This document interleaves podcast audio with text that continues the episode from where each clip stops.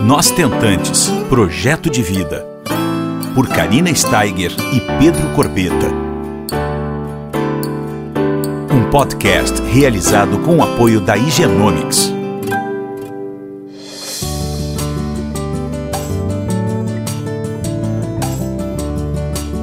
Olá, pessoal, tudo bom? Como é que vocês estão essa semana?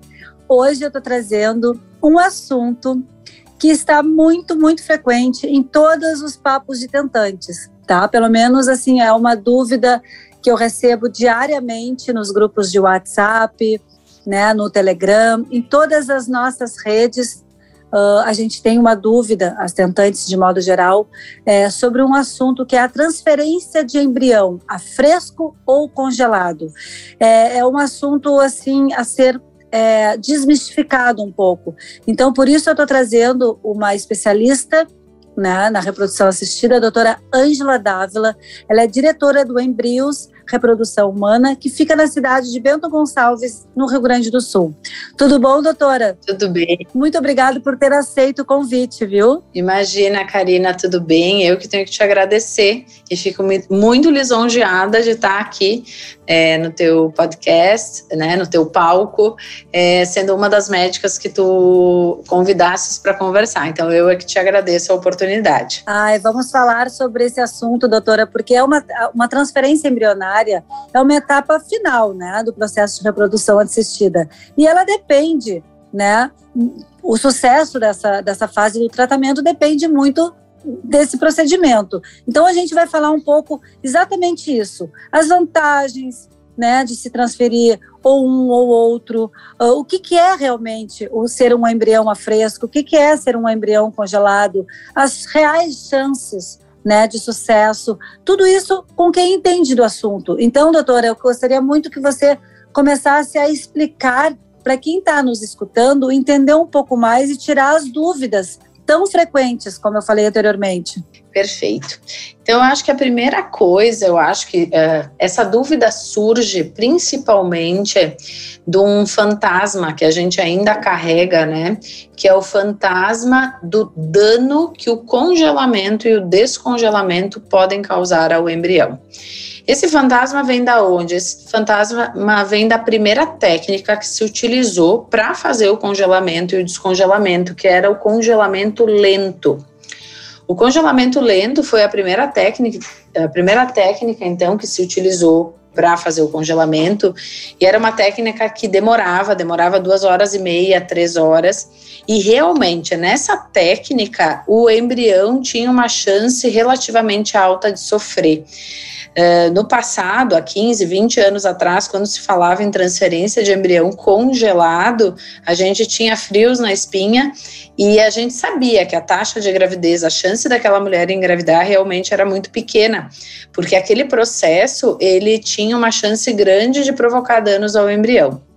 Só que aí surgiu uma, uma técnica nova, uma técnica mais rápida, uma técnica com crioprotetores uh, melhores, que é a técnica de vitrificação, que bem, bem ao contrário do congelamento lento, é uma técnica que demora muito, muito pouco tempo, né? É uma técnica rápida, em que rapidamente se desidrata o embrião, se tira a água, né? Por que, que se tira o líquido que tem dentro do embrião? Para que ele não forme cristais, né? Como quando a gente tem gelo né? Por que, que, o, por que, que o congelamento lento, né? Por que, que ele, ele danificava o embrião? Porque o líquido que tinha dentro das células embrionárias, eles formavam gelos e formavam uma espécie de espicas, né? E aquilo poderia danificar o embrião.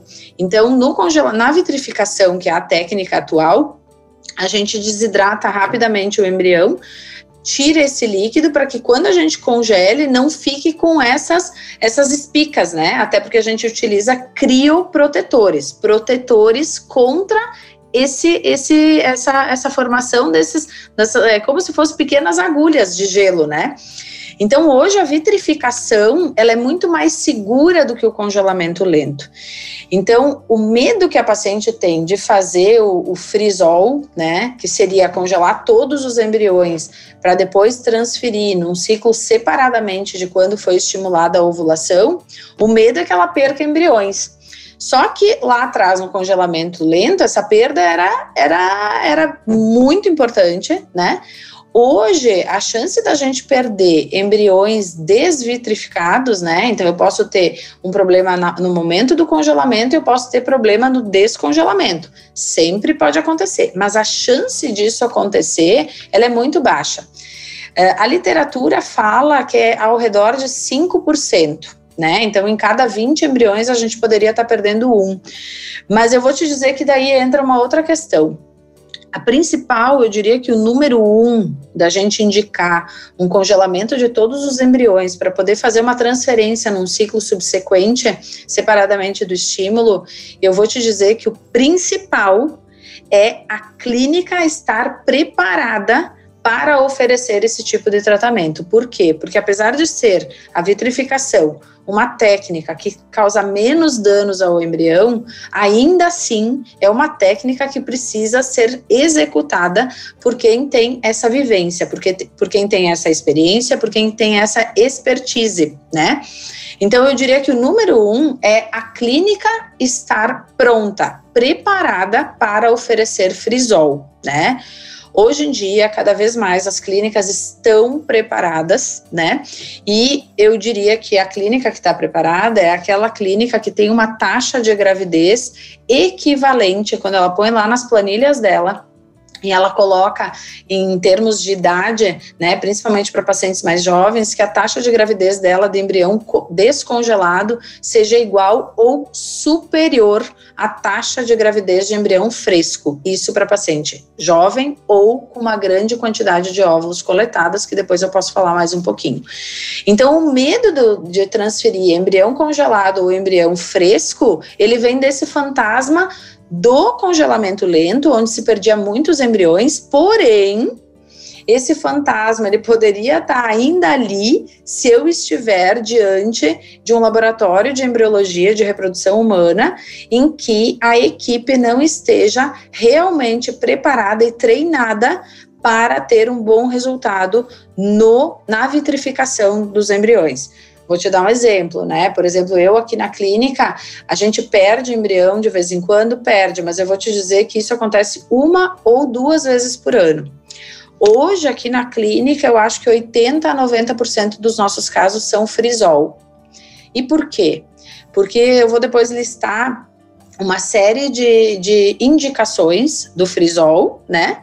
E quando a gente tem uma segurança em congelar embrião e que isso não vai danificar os embriões e que isso não vai afetar a taxa de gravidez de uma forma negativa, a verdade é que qualquer situação no ciclo fresco que nos deixe em dúvida se aquilo vai ou não afetar a taxa de gravidez de uma forma negativa da nossa paciente, a gente acaba congelando. Quer saber? Eu confio mais no congelamento do que fazer uma transferência num endométrio que durante a estimulação deu uma borradinha. Ele não está tão laminar.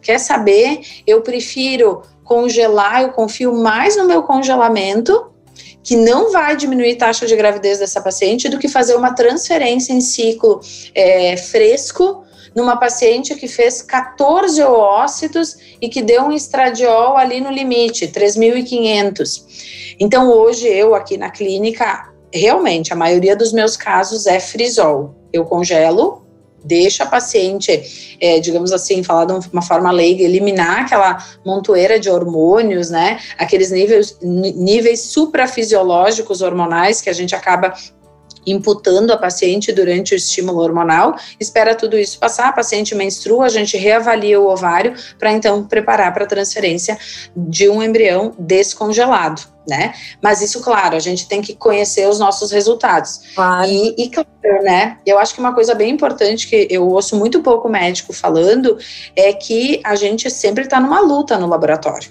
O nosso laboratório ele é uma gangorra. Às vezes eu posso chegar aqui de manhã e minha embriologista dizer, doutora, eu percebi que hoje a temperatura tá assim. Então tá, então vamos ver o que nós vamos modificar. E isso não depende exclusivamente do, da, do meu cuidado uh, pré mas sim da minha atenção em tudo que está mudando dentro do laboratório. E quando a gente está instituindo uma nova técnica, por exemplo, no caso do frisol, a gente tem uma curva de aprendizado. A gente vai ter uma curva de aprendizado uh, do embriologista, no sentido de tornar o congelamento e o descongelamento uma rotina, e a gente tem uma curva de aprendizado do médico, que tem que saber muito bem como é que ele vai conduzir o preparo de um endométrio num ciclo para embrião descongelado, né? E às vezes a paciente, claro, pode estar pegando uma clínica nesse momento de aprendizado, mas se a paciente estiver numa clínica em que já tem uma expertise né, na condução desse tipo de tratamento, ela não precisa ficar com medo. Se for bem indicado o frisol, não precisa ficar com medo. Perfeito. E uma coisa eu acho que é importante, olha só a quantidade de informações, como a tecnologia, né, nos últimos anos avançou realmente. É, como você falou, esse fantasma já não existe mais. Eu acho que o que falta mesmo é esse tipo de papo, é informativo, é para trazer esses esclarecimentos para que a gente possa entender melhor, né? Porque esse fantasma, como você mesmo falou, ele existiu e não existe mais. Esse Exatamente. termo, né, essa, essa técnica da, através de vitrificação, é, ela é muito moderna, ela avançou, então a gente precisa claro. trazer esse tipo de informação para pra, as famílias tentantes. Né? Exatamente. E, e, uma coisa que você falou que me chamou muita atenção, que eu também acho muito importante, que tudo isso está relacionado a um ótimo laboratório, né? Como Exato. você mesmo mencionou. Né? Isso aí é bem importante a gente, na hora da escolha da, no, da, da nossa clínica, a gente também levar isso em consideração. Para quem está nos escutando, isso é um fator muito, muito relevante. Né? E, e, outra coisa, tudo eu estou assim dando um, umas observações uh, que eu acho importante, porque o que é esse embrião a fresco? São os embriões que são colocado, coletados no ciclo de estímulo ovariano. E o que, que é o embrião congelado? Através de vitrificação né? São dois tipos de, procedimento, né? Para serem uh, que podem serem fertilizados para transferência dos embriões. Isso. Né? Quando me perguntam, doutora, rapidamente agora, isso é uma pergunta. Quando me perguntam, Karina, você fez ovo doação com qual tipo de embrião? O meu embrião era congelado. Aí me perguntam, você acha que vale mais a pena? Que que, me perguntam muito a minha opinião, né? Então, agora, depois dessa aula toda, eu já vou ter até mais embasamento para para falar para elas, né, que eu, muita coisa eu desconhecia, né? Eu acho bem interessante essa pergunta, porque quando a gente fala de transferir a fresco ou congelado, a gente está tá pensando realmente na paciente que está estimulando tá? Então, o que que acontece? Eu vou falar antes da que está estimulando, depois eu vou para que está recebendo óvulo, tá? Então, assim, naquela que está estimulando, né? Então, para quem está entrando nesse mundo da reprodução assistida, uh, a transferência de embrião a fresco seria o quê? A paciente inicia um protocolo de estimulação obrigatoriamente menstruada, e por que que eu tô falando isso? Porque hoje a gente pode iniciar uma estimulação em fase lútea, logo depois que a mulher ovula, e nesse caso é obrigatório o congelamento de todos os embriões. Então, vamos pegar quando a paciente inicia na fase folicular, menstruada, ela menstruou, telefona para a clínica, faz um ultrassom, tá tudo bem, iniciamos a estimulação. Passaram-se 10, 12 dias, ela tá com os folículos no tamanho adequado, ela faz uma coleta de óvulos ela faz uh, no laboratório, inicia uma injeção ou a fertilização in vitro convencional e três a cinco dias depois que ela coletou, então, por exemplo, ela coletou numa segunda, na quinta ou no sábado ela volta para a clínica para fazer a transferência de embrião que for, cujo óvulo foi coletado na segunda-feira. Isso é uma transferência de embrião a fresco. Quando na, na quinta-feira, que é o dia 3 do embrião, ou no sábado, que é o dia 5 do embrião, ou talvez no dia 6, que é o domingo, esses embriões são todos congelados, essa mulher só vai menstruar dali 10 dias. E aí eu começo a preparar o, o endométrio dela para então transferir esses embriões que foram congelados no sábado ou no domingo. Isso é uma transferência de embrião descongelado. Quando é que a gente decide fazer uh, transferência de embrião fresco ou congelado? Ou, em outras palavras, quando é que eu prefiro uh, congelar todos os embriões a transferir algum embrião fresco?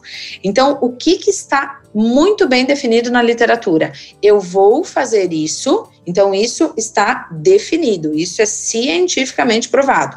Eu vou fazer isso quando eu identificar um risco de síndrome do hiperestímulo ovariano nessa mulher. Por quê? Porque se eu realizar uma transferência de embrião na, no sábado, né, ou na, na quinta-feira, D3 ou D5, nessa mulher com risco de síndrome do hiperestímulo ovariano, eu estarei agregando duas situações a essa paciente. Primeiro, menor taxa de gravidez, porque ela tem níveis suprafisiológicos de hormônio, e isso diminui a receptividade desse endométrio e a outra questão é que eu vou estar aumentando o risco do, da síndrome do hiperestímulo ovariano, que a gente sabe que quando aumenta os níveis de HCG, que é o hormônio produzido pelo, pelo trofoblasto, e aí vai aumentar esses níveis e essa mulher vai fazer a síndrome do hiperestímulo ovariano, que graças a Deus hoje eu acho que a última síndrome de estímulo, uh, síndrome de hiperestímulo ovariano que eu tive aqui na clínica, eu acho que faz quatro anos que foi quando eu comecei a fazer frisol, né? Então essa paciente tem dois problemas.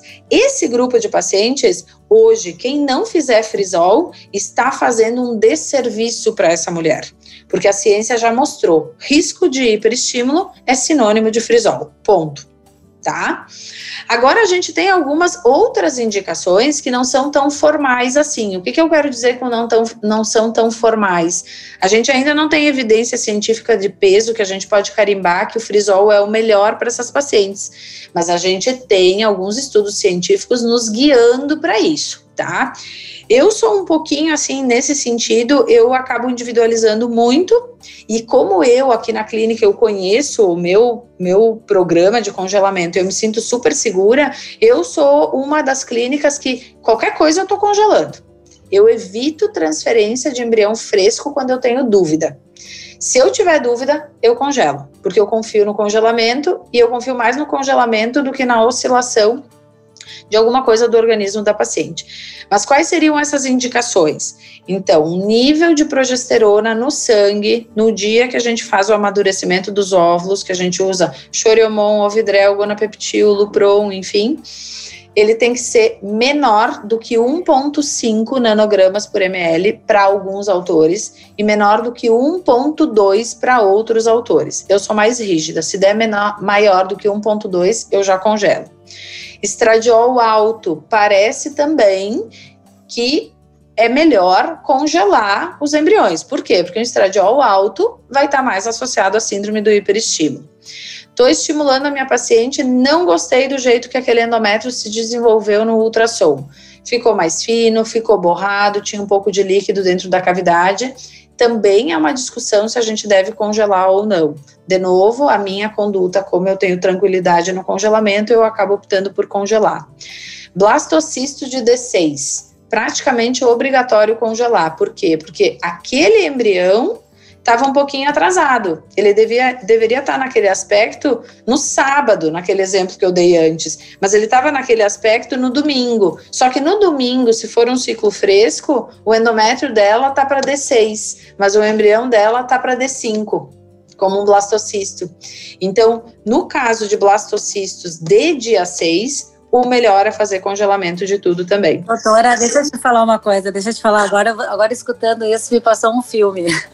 Olha só, agora sim, quando me perguntarem, eu sempre falava, né, eu defendia muito o, o as vantagens da, da, da, transferência de congelados, mas é porque eu tive essa, essa, essa experiência, experiência. própria. Uau. Mas depois de você falando tudo isso, Gente, para quem está nos escutando, eu vou só falar uma coisa para vocês, tá? É claro que cada, cada tratamento é um tratamento, é individualizado, né? A gente precisa confiar no nosso médico, na nossa clínica, mas eu vou falar como ex-tentante agora, tá? Gente, menos ansiedade. Se essa, se essa taxa de implantação aumenta, sabe? Então, assim, vamos pensar nessas vantagens. Agora, cada vez mais eu tô pró congelamento, né? Eu vou te dizer assim, ó, eu, eu, mas é que assim, eu vou te ser bem sincera, eu não conheço exatamente a realidade das outras clínicas. Talvez outro colega vai me ouvir e vai dizer, não, ela tá exagerando, mas é que eu tenho muita tranquilidade no meu congelamento. Eu, Ângela. Então, eu, qualquer coisinha, eu prefiro, eu prefiro assumir o risco do congelamento que eu conheço que na minha clínica é baixo do que assumir o risco dela não engravidar por eu ter tido medo de congelar. E doutora, me diz uma coisa, é verdade que, por exemplo, a, a, isso é uma pergunta que muitas fazem, né? Elas querem saber, por exemplo, diminui, diminui mesmo a taxa de aborto? Tem menos risco de parto prematuro? O bebê ganha mais maior peso ao nascimento? Existe uma menor chance de sangramento na gestação e menos chance de pré-eclâmpsia? Essas então, são as perguntas. Lá. Então vamos lá, tá? Na verdade, tem muita coisa aí, né? Então, assim, se a gente pensar, o que a gente sabe mesmo é que quando a gente congela embrião e a gente transfere num ciclo é, de descongelado, tá? A gente sabe que o descongelado pode ter um risco maior de pré-eclâmpsia, tá? Uh, provavelmente esse risco maior de pré-eclâmpsia não está associado ao congelar, mas ao jeito que eu preparo esse endométrio. Então, provavelmente, quando eu comparo embrião descongelado, uh, transferido num ciclo artificial, em que eu uso estradiol via oral mais progesterona via vaginal, e eu comparo transferir esse embrião num ciclo natural, provavelmente o risco de pré-eclâmpsia é maior no ciclo artificial. Então, o risco da complicação obstétrica ele não está associado ao embrião, ele está associado ao risco, ao, desculpa, está associado ao pre, tipo de preparo endometrial. Certo? Agora, quando eu faço uma transferência fresco, eu tenho que entender que eu também posso estar tá associando é, um risco maior de baixo peso ao nascer, um risco maior de hiperestímulo. Então, eu costumo dizer que em reprodução, Karina, é, eu acho que em tudo em medicina, na verdade, eu acho que em tudo na vida. Esses dias eu dei uma, uma aula para um grupo de psicólogas que elas têm um grupo do Brasil inteiro e eu disse, ah, em reprodução, e aí eu falei, elas falaram, não, em tudo na vida é assim. A gente sempre vai ter que fazer uma escolha.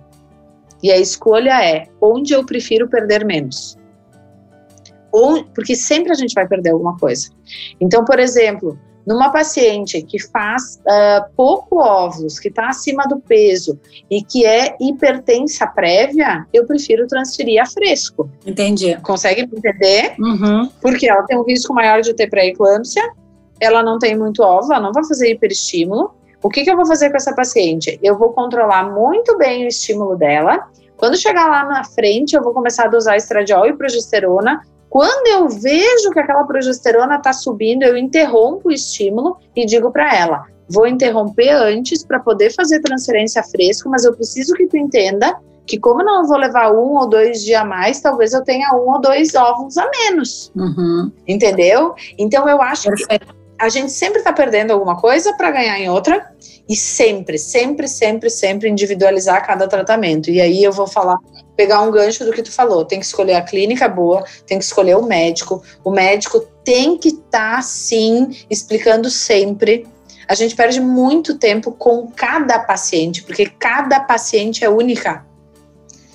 Então, eu não tenho nem como dar, por exemplo, digamos que tem um ginecologista me ouvindo agora que está querendo adentrar na reprodução humana. Tem receita de bolo? Não tem. Ah, eu sempre falo, cada um tem que achar a sua receitinha do seu bolo. A gente precisa dar a oportunidade de trazer todas as informações necessárias para que cada família, cada pessoa consiga individualmente achar sua receitinha, né? Isso aí. Tá, só para te uh, terminar a tua pergunta, né, sobre a ovo doação, congelamento ou não. Eu vou te dizer, hoje, há dois anos atrás, eu não transfiro mais embrião fresco em receptora de óvulo. Por quê? Porque eu não quero correr o risco que doador e receptora se encontrem, porque eu quero ter tranquilidade de preparar aquele endométrio da melhor forma possível, porque eu não posso garantir que o endométrio dela vai estar tá bom no dia que a doadora dela coleta óvulos. E eu vou te dizer que a minha taxa com ovo recepção, ela oscila entre 58 e 66%. Olha, que legal. É bem legal. Então, assim, ó. Uh, eu não tenho medo, mas de novo, cada clínica é uma. E tu viu que o IVE também faz isso, né? Que foi o teu caso. Acho que tem que individualizar, mas é legal a gente escutar. Tem que individualizar. Porque como tem muita gente que está começando nesse, nesse claro. é, é, um dos monstros, né? Uhum. Não tenho dúvida que é um uhum. dos monstros, porque é, a gente não conhece, a gente fica muito em dúvida, tem muita insegurança. Então é muito legal esse papo que a gente está falando, não só para quem já está na caminhada, né, doutora Ângela, mas para quem está começando essa jornada uhum. e tem que se familiarizar com o assunto, porque eu acho que é um dos principais pontos e, e, de, e mais assim angustiantes, que gera mais ansiedade que eu vejo pelos grupos. Então é realmente maravilhoso a gente estar tá aqui conversando, é uma troca de informação. É, eu, na minha época, né, doutora, eu não tinha é, essa rede de apoio é, médicos falando abertamente. A gente tinha que fazer uma consulta e, ali a gente adquirir todo o conhecimento, todo o conhecimento, mas ou o Google, né? Mas Isso. assim, webinars, uh, ex-tentantes, é, lives com os médicos, podcasts que nem esse que a gente está fazendo, uh, esses eventos online que nós proporcionamos, isso tudo é para trazer para vocês que estão escutando uh, mais leveza na caminhada né? Porque já é tão difícil, doutora, a nossa caminhada, já são tantos obstáculos, tantos desafios, tantas inseguranças e medos, que quando a gente traz um tipo de informação assim, nos dá uma tranquilidade dentro de um quadro tão tenso que é, tu entende? Uhum. Então é, é, muito importante a gente estar tá aqui falando e eu só tenho a realmente agradecer, né? Uh, ao tu teres aceito o convite, quero agradecer o Igenomics, que é nosso parceiro, desde o dia 001, eu comento, né? Nós estamos colocando o nosso site no ar. A doutora Ângela Dávila, da Embrios, do Embrios, ela é uma das nossas colaboradoras que vão gerar conteúdo para nós, né, lá dentro da nossa plataforma, que já já, daqui um, sei lá, um mês e pouquinho, ela vai estar no ar, exatamente para que vocês tenham em um só lugar todo tipo de informação que vocês precisam. Porque, volto a falar, doutora, foi muito difícil para mim. Eu não tinha acesso a todas essas informações e hoje é com muito amor e muito carinho que a gente se dedica, os nossos tentantes, para que mais e mais famílias sejam construídas e graças a vocês, né, especialistas da área da, da, da reprodução, reprodução assistida, que nos acolhem. A gente precisa ter a melhor experiência do paciente, certo? E eu acho que isso que tu falou é super importante uh, sobre, tu disseste, né, na minha época não tinha tanto, tanto, tanto conhecimento, tanta divulgação, tanta informação disponível, né. Esses dias eu postei um vídeo no meu, no meu perfil falando exatamente sobre isso, sobre a dor, a dor do negativo, a dor de enfrentar que não tem óvulo, a dor do embrião aneuploide, a dor do aborto, enfim, e, e, eu fiquei e eu fiquei pensando porque naquele dia eu tinha recebido uma paciente é, com muitas dores, né? Acho que era um negativo, enfim. E, e ela me passou tanta tranquilidade, porque ela disse assim: eu entendi que não deu, provavelmente por causa do meu embrião, e eu sei que eu vou ter que ir atrás do meu embrião perfeito, né? Eu vou ter que ir atrás dele. E na hora eu pensei: não, essa paciente só está de boa assim, porque ela já sabia de tudo isso antes. Porque se ela não sabe de tudo isso antes, vem todos aqueles porquês, algumas, algumas coisas da nossa fantasia, né, mágicas, como assim, eu vi o embrião entrar dentro do meu útero e eu não fiz nada, como assim ele não grudou, só posso ter um problema no meu útero, então o conhecimento, né, nós entre médicos, às vezes a gente diz, conhecer demais atrapalha, mas eu vou te dizer que quando a gente está nessa jornada da tentante, eu acho que o conhecimento, ele protege, porque ele te alivia a dor, tu consegue entender um pouquinho mais. Claro que a dor, aquele momento ali, é muito que a gente tem coisas muito, sentimentos muito primitivos, né? De raiva, de frustração, de indignação, de não entender por que que acontecer, que aconteceu aquilo, isso é natural, é humano, mas quando tu tem conhecimento, tu consegue elaborar todos aqueles sentimentos. Então, sim, eu sou super a favor, né, que a gente divulgue muita informação, por isso que eu falo muito também no meu Instagram e sempre falando a verdade. É, isso é muito importante, porque a gente precisa, como você falou, elaborar todos os lutos, né, da melhor forma possível. Uhum. E se a gente tem um profissional que segure realmente a nossa mão e diga assim, tô contigo, vamos sonhar juntos, isso facilita com certeza a nossa a nossa jornada, né? Mas é muito verdade. obrigada, doutora, a gente está aí uh, muito feliz com a nossa né, por você ser colaboradora do site e esperamos em breve nos encontrarmos pessoalmente aí, né? Vai acontecer. Vai acontecer. Muito obrigada pelo na verdade pela aula, né? Obrigada Ai, de coração. Bom. Fico feliz, fico feliz, tá? Um beijo para vocês. Muito obrigada. Você ouviu Nós Tentantes, com o apoio da Igenomics.